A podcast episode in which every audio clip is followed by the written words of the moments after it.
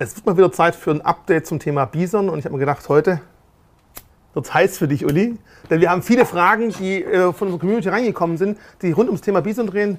Dr. Uli Spankowski, Head of Bison quasi, der Leiter der ganzen ja, Unit, was mit Bison sich beschäftigt, ist, steht heute zum Gespräch bereit. Und das Erste, was natürlich alle draußen interessiert, was war zum Jahreswechsel los? Wir haben es ja zum Glück in den Griff gekriegt. Die ganzen Legitimationen sind jetzt wieder sehr gut möglich. Wir haben auch die ganzen Wartenlisten abgearbeitet. Aber trotz allem, warum kam es eigentlich zu diesem Riesenstau? Ja, erstmal vielen Dank, dass ich hier sein darf. Äh, gleich mal eine gute Einstiegsfrage, die so richtig in die Wunde rein, Finger richtig in die Wunde gelegt. Ja, was ist passiert? Ähm, der Markt ist äh, komplett abgegangen und äh, im Vergleich zu anderen Geschäftsmodellen ist es natürlich so, dass bei uns äh, sehr viel Nachfrage von neuen Kunden mhm. kommt, wenn der Markt äh, reagiert und äh, der Kryptomarkt nach oben geht. Das ist von Dezember an kontinuierlich der Fall gewesen. Wie funktioniert es in der Bison-App? Wir arbeiten mit Partnern zusammen für die Legitimation. Ich meine, wir sind ja hier in der Gruppe Börse Stuttgart mit mehreren Finanzdienstleistern an diesem Konstrukt Bison äh, mit dran beschäftigt, mhm. den Service bereitzustellen. Äh, zum einen mal ist die Euwax AG, die den Handel äh, von den Kryptowährungen den Kunden anbietet und die Blocknox, die die Verwahrung äh, für die Kryptowährungen von den Kunden anbietet, für die Kunden anbietet. Und ähm, dafür, dann gibt es noch die Solaris Bank als externer Partner, mit denen wir den, den Geldverkehr mhm. regeln, das Ein- und Auszahlen von, von Fiat-Geld sozusagen. Und alle die Finanzdienstleister brauchen natürlich ähm, einen richtigen KYC-Prozess, Know Your Customer-Prozess und das läuft eben über dieses Video-Ident-Verfahren. Mhm. Und hier haben wieder einen Partner, ähm, mit dem wir das äh, zusammen machen, der das quasi für uns drei macht. Und ähm, hier forecastet man, ähm, was man ungefähr an Neukundenzuwächsen erwartet. Ja? Mhm. Und leider forecastet man das nicht von heute auf morgen, so wäre es uns natürlich am liebsten, sondern das sind längere Zeithorizonte, drei Monate. Und in diesen drei Monaten kann man halt nur begrenzt abweichen von seinem Forecast. Das heißt, es gibt so einen Prozentsatz, 10, 20 Prozent, wo man drüber sein darf. Wir sind aber eher so 4, 5, 6.000 Prozent über unserem Forecast gewesen. Jetzt kann man natürlich sagen, was habt ihr denn geforecastet? Auf der anderen Seite wusste halt auch keiner, dass der Markt innerhalb von nur ein paar Wochen so exorbitant nach oben geht. So. Ja. Da kamen auch genau zu dem Thema viele Fragen rein. Ja, da müsst ihr halt einfach mehr Leute ans Telefon setzen. Also viele ist einfach, die dieses, dieses Videolentverfahren durchgemacht haben, die haben schon mal den Eindruck, da kann doch jeder auf der anderen Seite sitzen und das Gespräch durchführen, hier Ausweis hinhalten, Holo links, rechts, vor, zurück, bitte nochmal und schon funktioniert das Ganze. Warum haben wir nicht einfach mehr Leute hingesetzt? Ja, also das wäre mir persönlich natürlich am liebsten gewesen, wenn wir das einfach so von heute auf morgen hätten machen können. Aber auch da wieder, erst, also erster Punkt ist, wir kontrollieren den Teil eben mhm. nicht, der kommt über den Dienstleister. Der Dienstleister hat nicht nur uns als Kunden, sondern auch viele andere. So. Und ähm, die Problematik in der Situation, in der wir uns jetzt die letzten zwei, drei Monate befunden haben, dass insgesamt mit dem Corona-Lockdown wirklich jeder in Deutschland eigentlich Langeweile hatte und sich entweder ein Trading-Konto irgendwo oder ein Bankkonto oder ein Kryptokonto mhm. aufmachen wollte. Und somit ist es eben nicht so gewesen, dass Kapazitäten anderswo frei geworden wären, die man dann einfach uns hätte zuschustern können, sondern es war eben wirklich so, ähm, nirgendwo gab es äh, freie Kapazitäten. So, kann man einfach dann von heute auf morgen andere Leute holen, da hinsetzen? Nee, kann man nicht. Warum nicht? Ja, es ist ein entsprechender Prozess, da muss eine, äh, eine Schulung da sein dieser Mitarbeiter, da geht es um Geldwäsche, mhm. da geht es wirklich auch darum, dass man die Leute, die man da identifiziert, anhand äh, gesetzlich vorgeschriebenen regulatorischen Vorgaben auch identifiziert. Und da kann man halt nicht irgendeinen, sag ich mal, einen Callcenter-Agent nehmen, der beispielsweise im, im Baumarkt sitzt und irgendwelche Anfragen zu, mhm. zu Baumaschinen macht. Ne? Es ist eine spezielle Ausbildung. Dafür müssen die Leute äh, geschult werden ja. und das geht nicht von heute auf morgen. Ich habe mir mal sagen lassen, diese Schulung, die dauert mindestens irgendwie so vier Wochen, bis dann äh, okay. die Leute bereit sind, diese Sachen auf, auszuführen. Und dementsprechend geht es halt leider nicht von heute auf morgen. Wahrscheinlich waren auch Mitarbeiter Callcenter Agents eh sehr gefragt, weil ja überall gerade irgendwelche Terminvergaben auch möglich waren oder andere Sachen halt online gemacht wurden. Ich glaube, da der Berufszweig relativ dünn gesät war zu dem Zeitpunkt, oder? Ja, was noch dazu kam, habe ich mir auch sagen lassen, ist in der Zeit ähm, ging es jetzt um diese ganzen äh, Corona-Impfungen und so weiter, dass auch ähm, also Bundesbehörden oder, oder vom, vom Bund getriggerte Aktionen natürlich, die auch über äh, Telefon laufen, mhm. äh, sehr stark Leute akquiriert haben für ihre Callcenter und somit auch wirklich auch nicht so viele Agents bereit waren, die dann, äh, die dann einfach akquiriert werden konnten, um ausgebildet zu werden. Also die Anbieter hatten da ein entsprechendes Problem. Ähm, aber das oberste Problem ist mal, also wirklich für unsere Kunden oder die Kunden, die es werden wollten, ähm, ist es aus meiner Sicht oder aus unserer Sicht natürlich schrecklich, dass das nicht geklappt hat. Das ist auch von unserer Seite wirklich unschön, vom, von der Customer. Experience, aber auch für uns selber. Also betriebswirtschaftlich war das jetzt kein, kein toller Move, auch äh, für uns. Wir hätten uns natürlich gefreut, in der Zeit die ganzen Leute onzuboarden. Abschließend dazu, du hast mir im Vorgespräch mal gesagt, wir haben sogar versucht, Kapazitäten von anderen Dienstleistern ja, ja. einzukaufen, aber auch da Eben keine Chance. In, in der Situation war es wirklich so, jeder in Deutschland wollte halt irgendwo ein Bankkonto oder irgendwie ein Tradingkonto wo eröffnen. Ich meine, den Leuten ist es in dieser Corona-Zeit auch eher langweilig. Das hat man ja auch in den Medien jetzt mhm. vernommen. Mhm. Äh, ist ja eine schöne Tendenz, dass sich äh, ähm, der Kunde da draußen mit Investments beschäftigt. Aktienquote war noch nie so hoch. Aktien, genau, ja. das ist, ist, ja super, freut uns auch. Aber in der Situation ist es für uns natürlich nachteilig gewesen, klar. Und dann konnten wir auch leider die Idee mit wirklich irgendwo was zukaufen und Angebot, Nachfrage, wir bieten einfach mehr. Ähm, wir haben wirklich signifikant mehr geboten, aber das äh, hat auch nicht gereicht. Ja. So, der digitale Gang nach Canossa für Uli erstmal. Jetzt kommen wir zu einer anderen Sprache. Das, das Thema werden wir hoffentlich nie wieder anreißen müssen haben jetzt zumindest, also hoffentlich, nie, ja, ne? wir könnten auch sagen, Bison kommt im Herbst, aber das ist vielleicht für ganz urgestalten, die lange dabei waren. Das Thema, lassen wir mal, anderes Thema, das häufig am Telefon und auch bei irgendwelchen Veranstaltungen oder auch von irgendwelchen Bloggern kommt. Wie geht Bison eigentlich vor bei der Auswahl, welche Kryptos, welche Kryptowährungen werden bei Bison aufgenommen? Also die Vorgehensweise und wann kommen denn die nächsten? Also das sind natürlich die Fragen, die ganz häufig draußen kommen, die muss ich dir natürlich auch stellen. Völlig legitim und auch nachvollziehbar und äh, auch wieder aus meiner Sicht oder aus unserer Sicht, wenn es nur von der, von der Marktseite geht, am liebsten morgen und zwar gleich irgendwie die nächsten 100. Stück, ja, die nächsten, die nächsten ja, 20, 30, 100, weiß ich nicht. Aber ähm, also erstmal, wie, wie, geht man vor dabei? Und da muss ich vielleicht ein bisschen mehr ausholen. Ähm, wir sind hier in Deutschland, wir sind, ähm, hatte ich ja vorher schon erwähnt, Finanzdienstleister mhm. und müssen entsprechende äh, Regeln einhalten, wollen die auch natürlich einhalten. Und das ist auch sinnvoll, das in diesem regulierten und sauberen Rahmen zu machen. Wenn man jetzt neue Coins sich anschaut, dann schauen wir uns die aus verschiedenen Perspektiven an. Also erstmal irgendwie, was passiert gerade am Markt, welche Coins mhm. sind gerade aktuell interessant. So, dann ist, wer steht denn hinter den Projekten? Also ähm, es kann ja auch mal sein, dass bei bestimmten Projekten irgendwelche, sag ich mal, äh, Supporter dahinter stehen, mit denen man jetzt nicht unbedingt in, in irgendeine Geschäftsbeziehung oder irgendwas zu tun haben wollte. Mhm. Ja? Wie ist das Protokoll aufgebaut? Ja? Also von der technischen Seite. Aber jetzt eine extrem wichtige ist die rechtlich-regulatorische. Ist diese Kryptowährung tatsächlich im Sinne des, ähm, ja, der regulatorischen Voraussetzungen ähm, eine Kryptowährung, sodass wir sie auch zum Handel anbieten können mit mhm. dem Lizenzsatz, das wir haben? Ähm, können können wir diese Kryptowährung so aufnehmen und was müssen wir erfüllen, um das zu tun? Haben wir da die Voraussetzungen dafür? Dann kommen noch steuerliche Komponenten mit dazu, also wird es steuerlich anders gesehen als jetzt aufsichtsrechtlich. Also sehr komplex auf dieser auf diese juristischen Seite. Ähm, und dann, was ich jetzt vorher schon gesagt habe, ist natürlich technisch. Also wir müssen den Kunden anbieten. Ja, es gibt auch Kunden, die haben kein eigenes Wallet. Ja, es ist so. Ähm, und für die müssen wir natürlich die sichere Verwahrung anbieten und wollen wir auch die sichere Verwahrung anbieten. Und dann geht es darum, das Protokoll zu analysieren. Ähm, können wir das aufnehmen? Was für Voraussetzungen mhm. müssen wir auf unserer Seite haben? Ähm, und ja, es ist so ein ganzes äh, Subset, äh, sage ich mal, an, an, Punkten, die da beachtet werden müssen. Und deswegen dauert es halt auch lang. Wir haben uns jetzt in den letzten Monaten ähm, sehr verstärkt auch damit beschäftigt, ähm, weniger einzelne äh, Protokolle direkt aufzunehmen, anstatt und, und, und mehr geschaut, dass wir unser technisches Setup so aufbauen, dass wir mit Dienstleistern arbeiten, um schneller diese, diese Coins aufzunehmen. Also so nicht selber abendfüllende Programme sich die Dinger durchlesen muss und also ab Genau, da musst du dann halt auch mit entsprechenden Dienstleistern, ja. dann musst du in die, sag ich mal, Bewertung der Dienstleister gehen. Wer steht da dahinter? Und ähm, gibt es auch Compliance-Prozesse dafür, was die alles einhalten müssen? Und das, das müssen wir uns natürlich anschauen. Ähm, du hattest gefragt, jetzt welche Währung äh, explizit wir uns angucken. Ein Teil ist auch natürlich für uns relevant, wo können wir uns selber mit mhm. den Coins eindecken.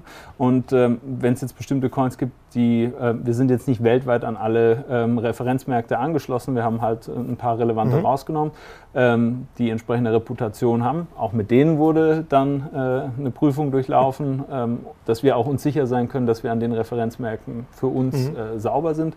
Und da soll es natürlich idealerweise sein, dass die Coins dann an mehreren ja. von diesen Märkten vertreten sind. Weil was habe ich für ein Problem? Ich hätte nur einen Referenzmarkt, der bricht weg. Äh, was mache ich dann? Ich muss mich ja selber irgendwie eindecken können. Ja. Ich glaube, das ist ja der große Vorteil auch von Bison, dass man sagen kann, ich bin nicht von einem Markt nur genau, abhängig, genau, ja. sondern dahinter habe ich verschiedene Marktteilnehmer. Selbst wenn ein großer mal wegbricht, wir haben Alternativen und da sollen halt alle Coins. Okay, das heißt also, ein großer Auswahlprozess. Wir gucken natürlich nach einem großen, wir gucken regulatorisch, steuerlich, wir müssen die Verwahrung organisieren und wir müssen es handeln können. Ja. Das sind schon einige Punkte, aber jetzt mal Butter bei der Fische. Okay, ja, ja, du willst ich, will, also, ich will natürlich Namen hören. Was soll denn also eigentlich? Wir, wir machen einen Deal. Ja, ich, ich sag den Namen, aber dafür Nicht keine konkrete Zeit. Weil es mit der konkreten Zeit ist immer besonders, äh, sag ich mal, schmerzhaft, wenn es dann doch nicht klappt. Aber ähm, äh, aktuell so auf der Toplist ist gerade Lumen Stellar, EOS, Dash, ähm, Polkadot und äh, äh, wen habe ich noch vergessen? Ja, müsste ich nochmal nachgucken, aber das sind so die, mhm. die wesentlichen, die wir uns gerade anschauen. Ja, Chainlink, Entschuldigung. Okay. Chainlink habe ich auch noch. Also wir warten mal, bis wann, aber das haben wir schon mal gehört. Ja, also auch da, ich meine, wir hatten letztes Jahr ähm, mit Bitcoin Cash eine weitere hinzugefügt. Ja. Ähm, äh, dann haben wir, wie gesagt, uns mehr darauf konzentriert, wie können wir denn ähm, zukünftig schneller skalieren, dass wenn jetzt rapide eine neue Währung mhm. hochkäme, ja, ähm, dass wir dann mit Anbietern arbeiten, um das schneller äh, bei uns äh, integrieren zu können. Okay. Ja, und das, da, da, war jetzt eher der Fokus drauf, als jetzt jedes Protokoll einzeln zu analysieren. Und wahrscheinlich ohne das Problem, was wir gehabt haben im KYC, wenn wir da vielleicht auch schon ein bisschen weiter, aber das hat die letzten Monate habe ich auch mitbekommen, extrem viel Manpower gekostet, das irgendwie abzuwickeln. Das ist ein weiterer guter Punkt. Also ausgebremst äh, einfach. ist natürlich toll, was, was mit uns passiert. Wir, wir sind mittlerweile ähm, haben wir fast 400.000 aktive Kunden ja, und äh, äh, sind natürlich aufgrund der Masse an Kunden auch sehr stark ins Operative ein, mhm. eingebunden. Und äh, das hat jetzt aber natürlich dazu geführt, dass wir unser komplettes Team äh, ruckartig auch nochmal hoch äh, skalieren müssen, viel stärker als ursprünglich der Plan war alles schön, alles toll, freut uns auch, dass das Produkt so gut angenommen wird und die Kunden das toll finden, ähm, setzt uns aber natürlich dann auch in diese Wachstumsproblematik, dass wir da schnell nachlegen müssen, klar. Kunde droht mit Geschäftsabschluss. So geht es mir manchmal, wenn ich dann irgendwo im Obi irgendwo einen Verkäufer suche und keiner ist da. Aber ja, es wächst halt so dermaßen schnell, kam man nicht hinterher. Dritte Frage, die immer wieder rei häufig reinkommt, ist, warum ist es plötzlich so dunkel? So, jetzt wurden die Akkus gewechselt. Uli erstrahlt wieder im Glanz. Jetzt kommt die dritte Frage. Okay. Warum dauert die Ein- und die Auszahlung bei uns so lange? Weil die meisten erwarten ja, Blockchain voll digital, ich drücke aufs Knöpfchen. Bei Bitcoin weiß man, alle 10 Minuten wird ein Block geschrieben, da erwarte ich nach 30 Minuten spätestens eine Bestätigung. Warum dauert es bei uns so lange? Die Frage kommt auch so häufig. Feuerfrei. Ja, ähm, auch da, ähm, ich fange mal mit der Einzahlung zuerst Aha. an. Ja. Ähm, das ist tatsächlich was, was wir gar nicht großartig kontrollieren können. Mhm. Ja? Und was die Kunden erst lernen müssen, dass entweder sie oder ihr Anbieter dafür verantwortlich ist, dass das gegebenenfalls sehr lange dauert, bis diese Kryptowährung bei uns eintrudelt. Mhm. Ja? Also was kann passieren? Ja? Ähm, wenn du auf den Blockchains äh, Kryptowährungen verschickst ja, und eine Transaktion ausführst, einen Übertrag von Wallet A nach Wallet B, dann wird es ja mit einem gewissen Gaspreis, also sozusagen die Gebühr, die du mitgeben musst, dass, das, dass diese Transaktion ausgeführt wird. Ja, der Gaspreis wird eben entweder durch dich selbst festgelegt, wenn es dein Wallet ist, dann kannst du gucken, okay, mhm. äh, kannst du selber einstellen. Wenn du aber von einem ähm, Anbieter kommst von einem Drittanbieter, also irgendeiner anderen Krypto-Exchange äh, oder sonst was und äh, dort deine Coins zu uns transferierst, dann wird von diesem Anbieter einfach so ein Durchschnittssatz an Gas mitgegeben. So. Mhm. Was jetzt aber passieren kann, ist, dass zu bestimmten Zeitpunkten bestimmte Krypto-Protokolle oder bestimmte Blockchain-Protokolle sehr stark ausgelastet sind, aufgrund hohem Handelsvolumen, viel Transaktionszahl.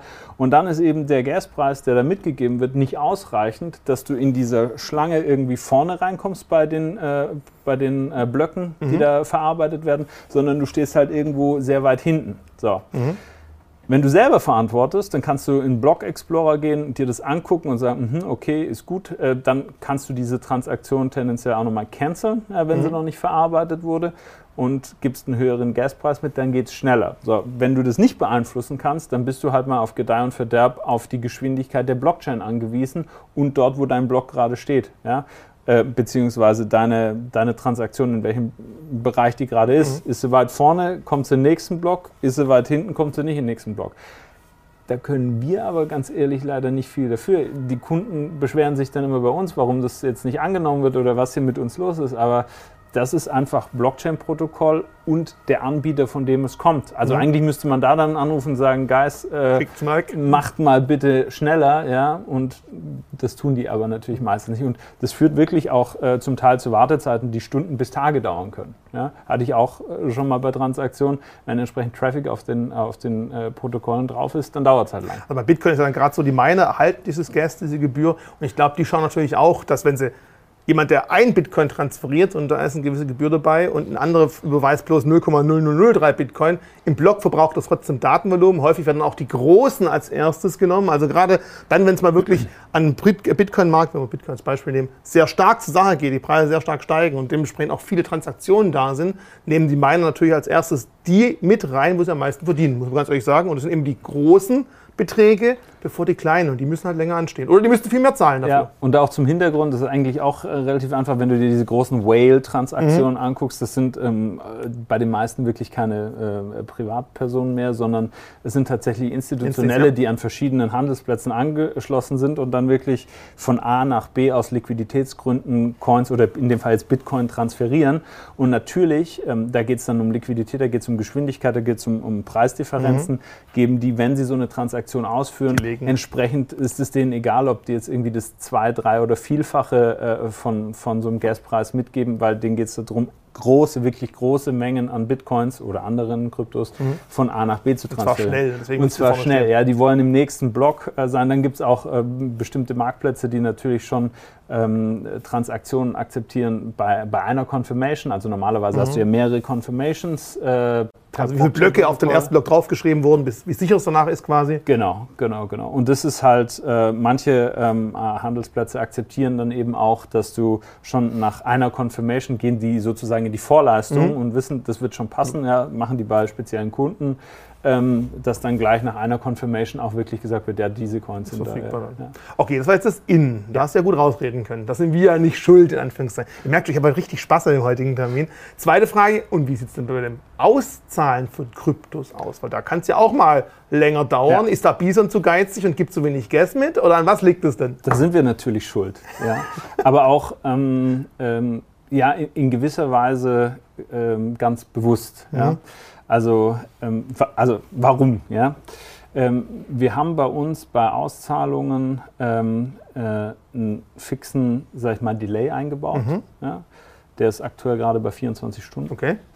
Und ähm, dieser Delay ist nicht einfach, also das Blockchain-Protokoll geht so schnell wie es ja. Protokoll eben geht, ja. von sehr schnell bei XRP bis, ja, Bitcoin ist halt ein Tick langsamer, aber wenn es gut läuft, brauchst du halt eine Stunde oder anderthalb, dann ist es auch durch. Mhm. Ja? Ähm, warum haben wir jetzt diesen Delay eingebaut? Ähm, ich hatte es vorher schon erwähnt, wir haben mittlerweile ja, fast 400.000 äh, aktive Nutzer. Ähm, und da sieht man halt, dass One Size Fits All schwierig ist. Okay. Ja? Ähm, wir haben natürlich auf der einen Seite, also vielleicht nochmal zur Altersverteilung, Nutzer sind gerade aktuell, glaube ich, von 18 äh, bis der älteste ist 92. Ja? Und entsprechend dieser Masse und dieser Verteilung gibt es halt auch, sag ich mal, vom Skillset Leute, die ähm, nicht so gut mit diesem ganzen Blockchain-Thema und Private Key, Public Key, Wallet, AB äh, umgehen können. Mhm. Ja? Was wir jetzt halt festgestellt haben in der Vergangenheit sehr oft, ist, dass die Leute wirklich Fehler machen beim Transfer von Wallets. Mhm. Deswegen auch wenn du bei anderen äh, äh, Plätzen dich mal umschaust, da gibt es immer dicke Warnungen, dass wenn du diese Wallet-Adresse falsch eingibst und dann das dort hinschickst, das ist unwiderruflich. Weg, ja. ja. Ich kann das einfach nicht mehr umdrehen. Ja. Mhm. Und deswegen haben wir gesagt, so, um, um, da wirklich sicher zu sein, dass da kein Schindluder damit getrieben wird oder ähm, irgendwelche sagen wir mal, anderen äh, Aktivitäten, ähm, die man nicht haben möchte, ähm, machen wir so ein Delay rein und sagen, nach der Zeit führen wir aus. Und dann hat man in dem Zeitfenster wenigstens noch die Möglichkeit zu sagen, okay, irgendwie passiert da was nicht. Das Blockchain-Protokoll müsste eigentlich schon abgelaufen sein. Warum kam es noch nicht an? Ich gucke noch mal drauf. Ähm, ja, ich habe, ah, ich habe, oh, das ist gar nicht, da ist irgendwie ist nicht 32, sondern 23. Ähm, kannst zum Customer Support schreiben, dann können wir versuchen, ja, und tun da eigentlich auch unser Bestmögliches, diese Transaktion nochmal anzuhalten. Ja. Das ist aber halt auch äh, jetzt kein vollumfänglicher Service, weil wir keinen sieben Tage, 24 Stunden Customer Support, Support haben. haben. Ähm, und es hilft aber schon. Also in, mhm. der, in der Vergangenheit haben wir sehr oft gemerkt, dass wir einige, sagen wir mal, schlimme äh, Sachverhalte somit aufhalten konnten. Mhm. Was der andere Fall, wenn es mal länger dauern kann, ist auch was ganz Natürliches. Zum dritten Mal heute sage ich jetzt, wir sind eben... Regulatorik. Ja, Regulatorik und äh, wir sind Finanzdienstleister. Entsprechend haben wir ähm, Geldwäsche-Richtlinien äh, mhm. und Vorgaben einzuhalten. Das heißt, ab bestimmten Beträgen ist es wirklich so, dass eine Transaktion als ja, auffälliger gilt. Mhm. Ja? Und äh, dann wird diese Transaktion halt tatsächlich auch äh, einem Compliance-Prozess äh, vollzogen. Mhm. Der kann dann teilweise auch ähm, manueller Art sein, dass wirklich ähm, das zum Compliance Officer geht, der sich das anschaut, muss dann auch gucken, was ist mit der Transaktion auffällig, ist, ist die Höhe, ist es, sag ich mal, fällt die aus dem Rahmen des Üblichen raus, keine Ahnung, der, äh, wenn wir jetzt äh, regelmäßig unsere Pizza nachmittags kaufen und einmal gehen wir hin und bestellen uns 38 Pizzen, dann sagt er auch, was ist los, was Geburtstag?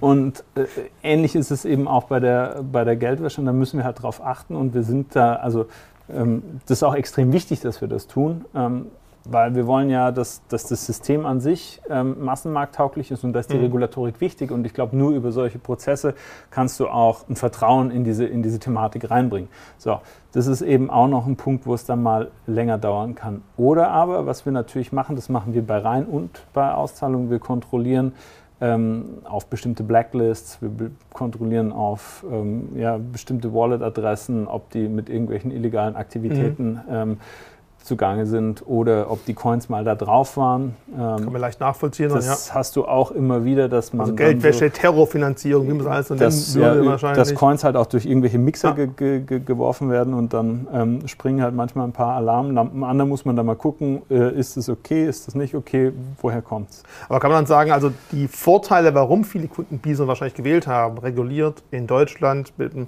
richtigen Lizenz dahinter, sind auch die Gründe, warum man manche Sachen ein bisschen anders machen muss, als wenn man irgendwo in der Südsee eine Börse aufmachen würde, weil die halt leichtere Handhabung hätten. Und gerade deswegen ist es halt für manche Kunden, die halt ganz vorne sind im Bitcoin-Bereich und Kryptobereich, die sich super auskennen, die Frage, warum dauert das so lange? Aber für die Masse der Kunden, die halt doch eher Einsteiger sind, ist es genau das Richtige, kann man so sagen vielleicht? Also aus meiner Sicht Genau, richtig, ja. Und es betrifft vor allem auch alle möglichen, sag ich mal, Klassen. Also selbst wenn es Kleinstbeträge sind, du hast einfach die Sicherheit, du hast einen seriösen Anbieter, mhm. aber vor allem, wenn es dann auch wirklich größere Beträge sind, die du äh, investieren möchtest. Und größer, das hängt ja immer von Relativität ab. Also für jemanden kann 1000 Euro schon sehr ja. viel sein, für einen anderen sind halt 100.000 Euro sehr viel. Ja. Und ähm, in Summe hängt es, also aus, aus meiner Sicht, ich würde immer ähm, zu einem vertrauenswürdigen Anbieter gehen, wo ich weiß, okay, okay, das hat halt Hand und Fuß. An, gewisse, äh, an gewissen Punkten ist es vielleicht, ähm, ja, ist die chinesische Börse schneller. Aber auch, glaube ich, wichtig zu sagen, Bison hat keinen Vorteil dadurch, dass er sagt, ich warte einen Tag, weil diese Vorwürfe haben auch manchmal gehört. Überhaupt also wir nicht. machen nichts mit den Kryptowährungen der Zeit. In dem Moment, in dem Punkt. du diese Coins kaufst, sind das deine und ja. wir, das, ist ein, das, ist in der Treuhand drin, das, das, ja. das wird nicht angefasst. Ja, also das, das ist aber ein wichtiger Punkt, dass man halt raus anspricht. Ja, okay. Ja, also da wird nicht damit spekuliert oder sonst irgendwas. Also ich habe da auch immer genau. Sachen gelesen von Kunden, die, die, die malen sich dann äh, immer die, die wildesten Sachen, Sachen, aus, aber nein, es ist halt wirklich... Ähm, es, es, dauert an gewissen Stellen einfach bewusst länger, mhm. ja, aber es ist auch bewusst so gewählt. Ja. Jetzt haben wir Krypto in und out. Nächster Punkt, der auch häufig kommt, ist Euro in. Gibt es ja. da nicht irgendwas Schnelleres? Eine Banküberweisung, ich habe es schon erlebt bei Kollegen von uns im Haus, bei manchen, da kommt es auch auf die absendende Bank an, die haben es am gleichen Tag nach vier Stunden überwiesen. Ja. Bei anderen Kollegen hat es zwei Tage gedauert. Also einmal muss man auch, glaube ich, da, das nehme ich vorweg, hat es viel von der Bank zu tun, nehmen wir mal so, aber es gibt auch andere Möglichkeiten. Ja. PayPal, Kreditkarte, Sofortüberweisung, wie es alles heißen mag. Ja. Wann kommt sowas? Oder kommt sowas? Auch, auch da wieder ähm, äh, I wish tomorrow. Ja. ähm, aber ähm, das hatte ich vorher auch gesagt, also der Kunde sieht Bison und das ist der Service, mhm. den er kriegt und es ist total verständlich, dass er dann irgendwie äh, unhappy ist, dass da jetzt nicht irgendwie vollumfänglich alle möglichen anderen Zahlungsmöglichkeiten, wie es vielleicht anderswo der Fall sind, äh, verfügbar sind. So. Wir wiederum äh, machen halt den, den Fiat-Teil. Ich selber arbeite mit einem Partner äh, mhm. zusammen und äh, der, der Partner hat eben diese Möglichkeit aktuell noch nicht implementiert. Wir arbeiten da sehr vertrauensvoll und eng mit denen zusammen und äh, sagen denen natürlich auch immer, was die Kundenwünsche auf unserer Seite sind und geben die weiter in der Hoffnung, dass es dann äh, dort auch umgesetzt wird. Aber bis es dort halt nicht verfügbar ist, können wir es auch nicht anbieten. Mhm. Ja, das ist jetzt so nicht die Verantwortung, ich will nicht sagen, für die Verantwortung weitergeschoben, aber am Ende ist äh, der Teil, äh, was Geld, Ein- und Auszahlung auf der Fiat-Seite betrifft, das ist halt nicht äh, in unserer Hoheit und entsprechend kann ich es halt auch nur über ähm, gut zureden und mit den Partnern einfach partnerschaftlich bitten, dass wir da hingehen, äh, das, das weiterzumachen. Da wird sich aber, so wie ich es gehört habe, dieses Jahr was tun. Ähm, wenn nicht direkt jetzt andere Zahlungsarten, dann glaube ich zumindest im Instant-SEPA-Bereich soll okay. da was kommen. Das heißt, ist wahrscheinlich auch der Grund, vielleicht viele Bison-User haben schon mitbekommen, sie haben jetzt ein neues Verrechnungskonto bekommen, die AGBs bei der Solaris Bank haben sich geändert. Hängt das also auch damit ein bisschen zusammen, dass jetzt ich nicht ein Massenkonto habe, von dort muss dann hin und her bewiesen werden, sondern jeder kriegt sein eigenes Euro-Konto mit einer eigenen IBAN-Nummer und der nächste Schritt wäre dann vielleicht irgendwann das Ganze auch mit einer SEPA-Sofortüberweisung äh, zu unterfüttern. Genau, also deine eigene IBAN, die hast du jetzt schon ja. äh, bei Bison. Also jeder hat ja. seine individuelle IBAN, äh, auf die er einzahlen kann. Ähm, die äh, Solaris Bank macht jetzt eine technische Umstellung bei sich in den Systemen und dann ist es eben so, dann kriegst du eine neue IBAN mhm. und ähm, was genau an dem System von, von Solaris also umgestellt wird, das kann ich dir so im Detail auch äh, gar nicht sagen, aber es, es, wird auf jeden Fall eine Umstellung geben. Äh, in der Zeit, in der die Umstellung stattfindet, das wird so grob angepeilt, ist gerade so Ende Mai, 29. Mai, äh, wird auch kurzzeitig dann dieser Ein- und Auszahlungsbereich für Bison nicht äh, kurzfristig nicht verfügbar okay. sein. Da werden wir die Kunden aber rechtzeitig darauf hinweisen, wann was, wo, wie nicht funktioniert temporär. Dein alter Bestand muss sich auch keiner Sorgen machen. An, an, an, an Währungen wird dann einfach von IBAN 1 auf deine neue IBAN 1 Sternchen übertragen und steht dir dann nach wie vor zur Verfügung.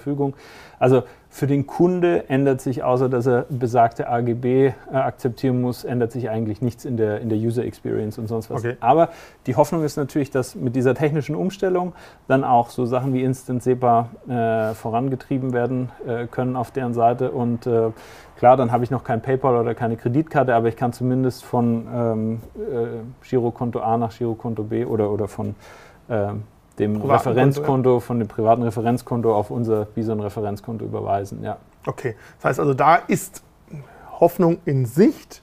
Äh, das ist aber gerade schon Kreditkarte, PayPal angesprochen. Ich meine, das sind ja meistens auch Gebühren verbunden. Also auch bei der Direkt- oder Sofortüberweisung wissen wir natürlich auch nicht, was die Gebühren dann von der Bankenseite kommt. Aber ein Punkt, der wichtig ist, den wir übersprungen haben. Ja, das Licht. Jetzt haben wir es wieder. Ich war gerade nämlich bei den Gebühren beim Thema PayPal, beim Thema Kreditkarten. Ich wollte mich da noch einen kurzen Schlenk zu dem Thema Gebühren Gas- und Auszahlung machen, weil, was ich interessant finde, was wir noch gar nicht so groß eigentlich besprochen haben, das man auch nirgends groß liest, die Übertragungskosten, wenn eine Person von ihrem Krypto-Wallet bei uns auf die private Krypto-Wallet irgendwo anders oder daheim sich was überweist, bleibt man bei Bitcoin, da zahlt Bison ja diese Übertragsgebühren, was ja nicht unbedingt üblich ist. Das wird noch ganz kurz hervorheben. Wichtiger Punkt. Das ist richtig, das ist eigentlich nirgendwo üblich. Eigentlich wird es immer an den Kunden weitergegeben. Ähm, bei Bison ist tatsächlich inkludiert. Ähm, also diese Gebühren zum Übertrag von äh, Coins äh, wird von Bison übernommen. Ja, und finde ich auch okay natürlich so. Ob das jahrzehntelang so bleiben wird, kann ich nicht versprechen, aber aktuell ist es tatsächlich so, ähm, dass diese Gebühren nicht anfallen. Ja. Okay, also bei dem Thema Einzahlungsmöglichkeiten, bisschen halt mir vor der Schippe gehüpft, da kannst du ganz klar sagen, es liegt natürlich an der Gesellschaft, die Euros für uns verwahrt und verwaltet. Aber wenn es darum geht, wie zum Beispiel bei uns mal Limit Orders eingeführt werden könnten, das ist, glaube ich, ein Thema, da kommt es nicht so leicht raus, weil das ist auch ein Punkt, der natürlich ganz klar angesprochen wird. Ist ja schön, dass ich so eine Art Hit-and-Take, äh, Käufe und Verkäufe tätigen kann. Ich kann jetzt auch Alerts einstellen, beziehungsweise ich kriege mal Push-Nachrichten, wenn große Bewegungen da sind. Aber nachts um halb drei schickt keiner die Push-Nachrichten ab und ich kann dann auch nicht mich hinsetzen und sagen, kaufen. Ich meine, da ist klar, dass die Frage häufig kommt, Wann gibt es endlich mal eine Limit-Order, dass ich einfach sagen kann, wenn wir den Punkt unterschreiten, klack, da möchte ich bitte rein, wenn das Geld halt da ist. Ja, total logisch und äh, muss auch kommen. Kann ich auch jetzt schon mal weißen Rauch vermelden. Das ist schon äh, ziemlich weit in der Entwicklung. Okay. Ähm, ja, also wir rechnen ungefähr in drei bis vier Monaten. Oh, wenn du sogar schon nicht traust, ein Datum zu Ja. nennen, ist es schon mal positiv. Also ich habe mal das Produktteam angefragt und die haben mir das zugeworfen. Ich äh, immer mit einem fetten Disclaimer, dass halt sonst äh, Ceteris äh, Paribus alles sauber weiterläuft. Aber ähm, ähm, ja, also das ist natürlich auch was, was, was klar ist, ähm, wenn du äh, 24-7-Handel anbietest, wie du sagst, irgendwie bringt mir wenig, wenn ich nachts um vier eine Push kriege, ähm, dass jetzt der Kurs gerade durch die Decke geht und ich gern verkaufen möchte. Oder andersrum, der Kurs einfach äh, jetzt äh, mal stark äh, fällt und ich äh, so ein Stop, Stop Sell äh, oder, oder ein Limit, Limit Ja. Sell einfach machen möchte. Ja, dann, ja, da, ich nehme mir für Wort und sage einfach mal, ich erwarte es bis zum Herbst. Da Ja. haben wir noch ein bisschen Puffer drin. Also vielleicht auch da wieder nicht in einem Schritt alles vollumfänglich da. Wir gehen immer äh, iterativ äh, vor. Ähm, es ist auch so, muss man sagen, ich glaube, Bison zeichnet sich durch die Einfachheit aus und dieses ähm, äh, Request for Quote, äh, Mhm. also diese Preisanfrage, Preis bekommen, ausführen, das trifft für sehr viele Leute ähm, zu und das ist genau das, was sie wollen. Ja? Mhm. Und äh, Klar, logischerweise äh, bei so einer starken Marktvolatilität wie im Kryptomarkt, da würde man sich dann auch äh, Gewinnmitnahmemöglichkeiten automatisiert äh, wünschen oder eben auch äh, Absicherungsmechanismen. Aber wichtig ist, glaube ich, auch, dass dann die, der Kauf oder Verkauf per Limit auch einen nicht, nicht bös gesagt überfordert, weil ich kann mich an meine Einstiegszeiten 2017 erinnern, wo ich bei anderen Börsen versucht habe und beim vierten Versuch es erst geschafft habe, eine Order aufzugeben. Und ich würde mich schon als börsenaffin bezeichnen. Also auch Ja. da nehmt es bitte lieber einfach und simpel mit, Kauf, Verkauf, Limit und dann später vielleicht mal Stop und dann ist auch schon wieder gut. Geht mir ganz ehrlich genauso. Also ich habe auch schon an einigen äh, Plätzen, an denen ich aktiv war, mir wirklich eine Viertelstunde lang überlegt, wie funktioniert das jetzt? Und äh, ich habe im Börsenhandel promoviert, also von daher so verschiedene Ordertypen sind mir eigentlich ein Begriff, habe ich auch schon mal gemacht. Aber es ist auch wirklich immer von Platz zu Platz unterschiedlich. Ähm, teilweise musst du dann ähm, deinen Eurobetrag teilen durch den aktuellen Bitcoin-Kurs, um dann äh, einzustellen, wie viel Bitcoins du da rein. Also es, wir versuchen wirklich, das so einfach wie möglich zu machen und äh, nehmen wir mit. Okay, also erstmal Limit Orders, dann vielleicht Stop Orders und wann kommen Sparplan Orders? Auch auf der Roadmap. Okay, Äh, alle- gehört dazu, denke ja, ich mal. Das- ist, ist, auf jeden Fall, ist auf jeden Fall auch ein Feature, das viele anfangen. Wenn du jetzt auch siehst, wie, wie die Preisentwicklung nicht über die letzten Monate ist, sondern stell dir einfach mal vor, du wärst am Anfang mit dabei. Ja, einfach mal, oh, irgendjemand hat gesagt, ich muss hier draufdrücken und dann kann ich einen Bitcoin haben. Stell dir mal vor, du wärst 2010 oder 2009 dabei gewesen ja, und wärst einer der ersten gewesen ähm, und hättest es einfach so weiter aufgebaut. Ähm, Laufen lassen, jede Woche 10 Euro. nach wie vor super immer wieder rein und du gleichst natürlich da auch die, die Marktvolatilität äh, in gewisser Weise aus. Ähm, ist auf der Roadmap genauso. Priorität aber klar gerade bei den, ähm, bei den besagten Limit Orders. Ich glaube, Limit Orders sind ja als Basis notwendig, damit man einfach eine, ein Timing hat, eine Ordereingabe hat, Ja. um dann, dann später mit einer Limit Order, Entschuldigung, mit einer, ähm, einer Sparplan-Order darauf aufsetzen zu können. Ja, da wieder bei der Sparplanorder sind ja auch immer dann wieder, ähm, also Limits äh, können wir komplett selbst bei uns beeinflussen, ja, aber beim Sparplan muss ja auch ähm, gewährleistet sein, dass auf dem Konto Deckung, äh, entsprechend Deckung drauf ist. Wenn da keine Deckung ist, kann ich deinen Auftrag auch nicht ausführen. Also da kommen dann wieder mehrere Parteien ins Spiel, macht wieder mehr Komplexität rein. Sind da Chancen, dass man sagt, es kommt Ende, Anfang, Ende diesen, Anfang nächsten Jahres? Traust du dich da so oder möchtest du lieber noch nicht so quasi einen Termin nennen?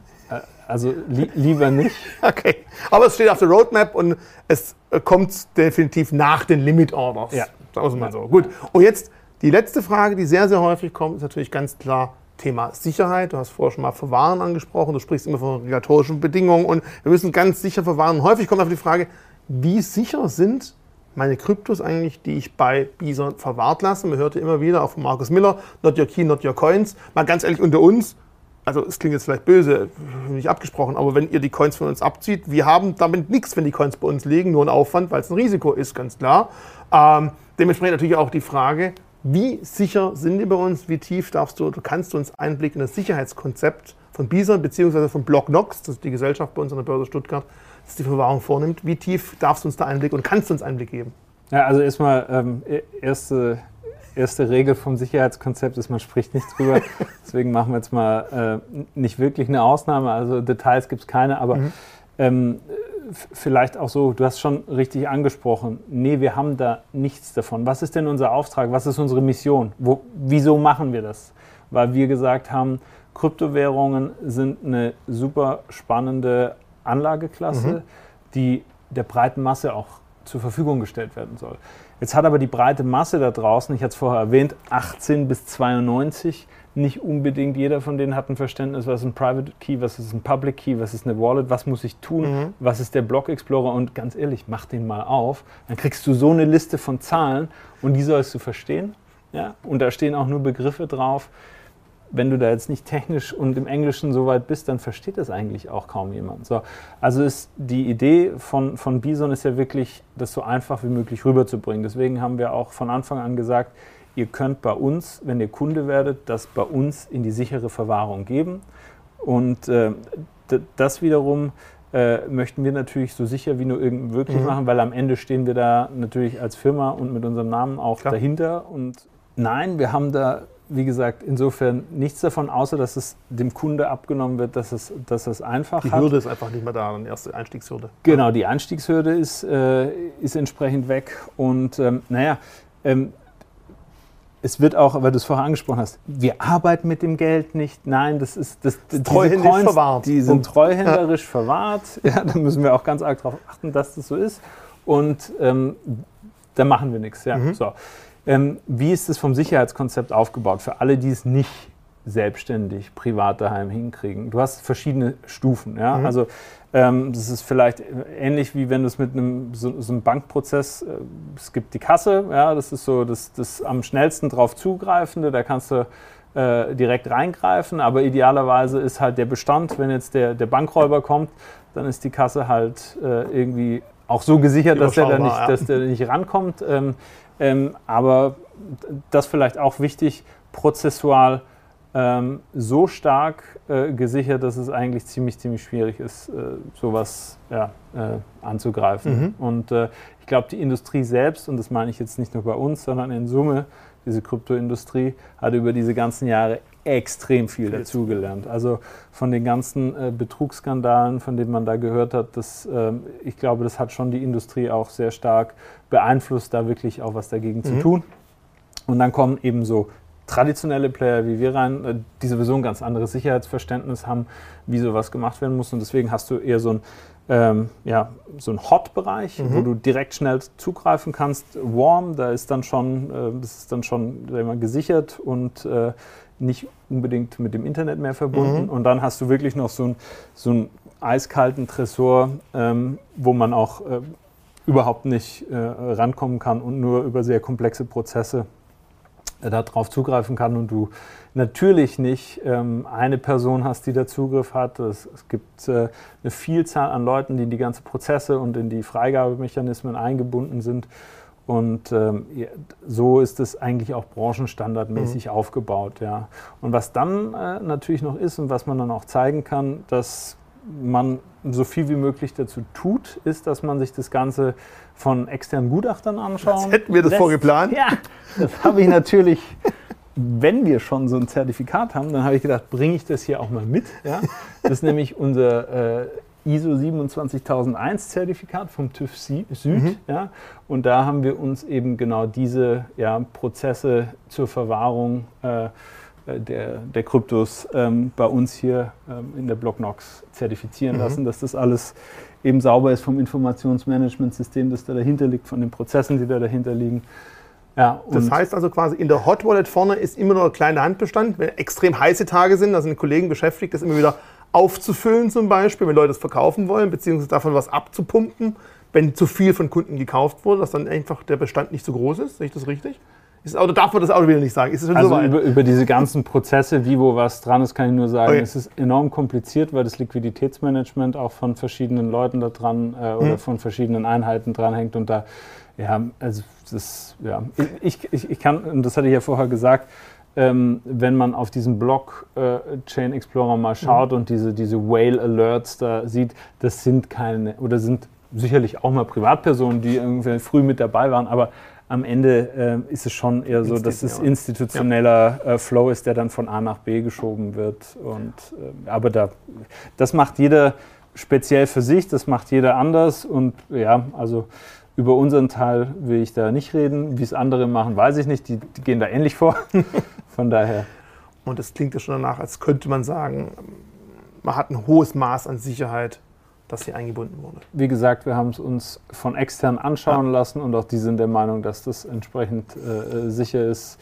Ähm, es ist nie so, dass einzelne Leute äh, irgendwo Zugriffe mhm. hätten und äh, auch mehrere Leute nicht Zugriffe hätten. Und äh, es ist wirklich ein sehr komplexes System und von daher bin ich da zuversichtlich. Okay, soll reichen dazu. Ich bin schon mal froh, dass ich so viel die entlocken konnte, weil zu dem Thema habe ich schon oft Fragen gestellt, bisher noch nie so offen darüber reden können.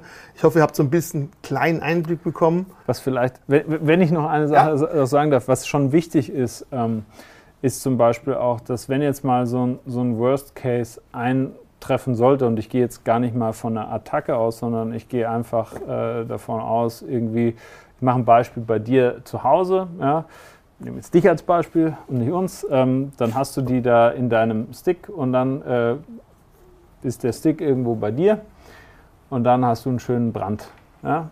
Dafür liegt dann mein Seed bei meinen Eltern, ich sage aber nicht wo. So, und genau so musst du halt auch dann ja. vorgehen, dass du wirklich ähm, diese Wiederzusammensetzung zu diesem Schlüssel, die muss natürlich auch gewährleistet mhm. sein. Und idealerweise, so wie du sagst, nicht, dass du es von der Schatulle A in der Schatulle B hast, sondern idealerweise, wenn es da mal brennt, dann soll es nicht im gleichen Haus sein. Ja? Okay. Also es geolocated, distributed, äh, hot, warm, cold, alles, was man da so machen kann. Perfekt. Also ich äh, sage mal auch von mir persönlich, ich habe meine Bitcoins, die ich 2017 gekauft habe, auf meiner Wallet zu Hause und alles, was ich seit Bison gekauft habe, liegt bisher noch dort, weil ich ehrlich gesagt einfach noch bisher zu faul war dazu, das irgendwie wegzuschieben. Ähm, wie seht ihr das? Not your key, not your coin? Oder sagt ihr euch, nee, ähm, Uli und Bison scheint mir so vertrauenswürdig, ich kann es da liegen lassen. Wie gesagt, uns ist es an sich egal. Uns ist nur wichtig, dass wenn ihr kauft und verkauft, das bitte bei uns tut.